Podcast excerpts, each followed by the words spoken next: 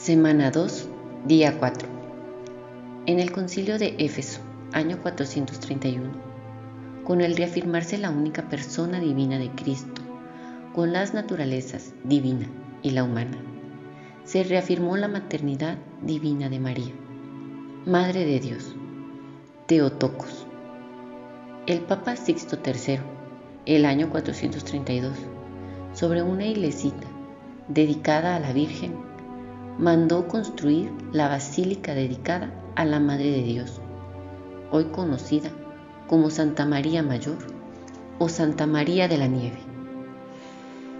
En el siglo XIII es cuando la devoción mariana se vuelve todavía más popular.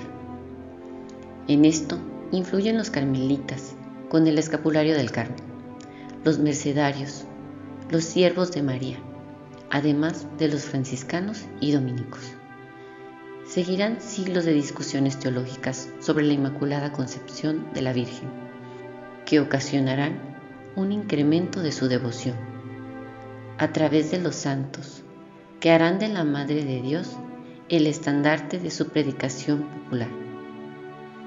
Notoria, por ejemplo, su presencia en la predicación popular de San Bernardino de Siena.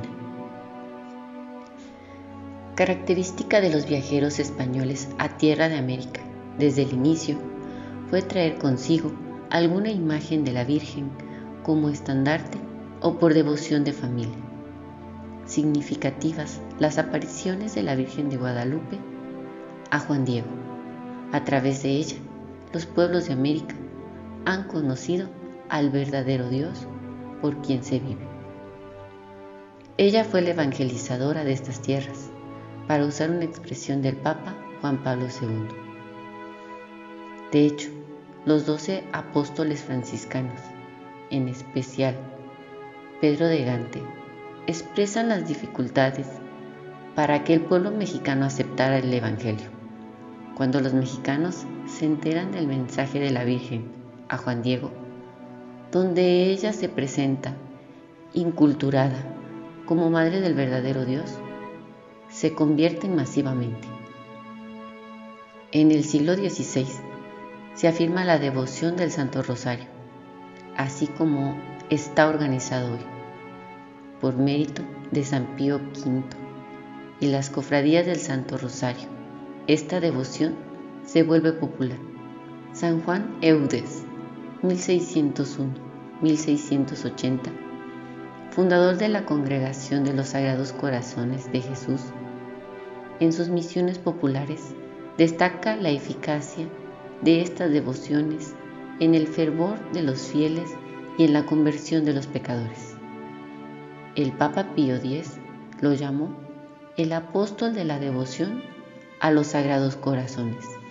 San Alfonso María de Ligorio, 1696-1787, nació cerca de Nápoles, Italia renunciando a la prometedora vida de abogado, optó por la vida consagrada y fue ordenado sacerdote en 1726.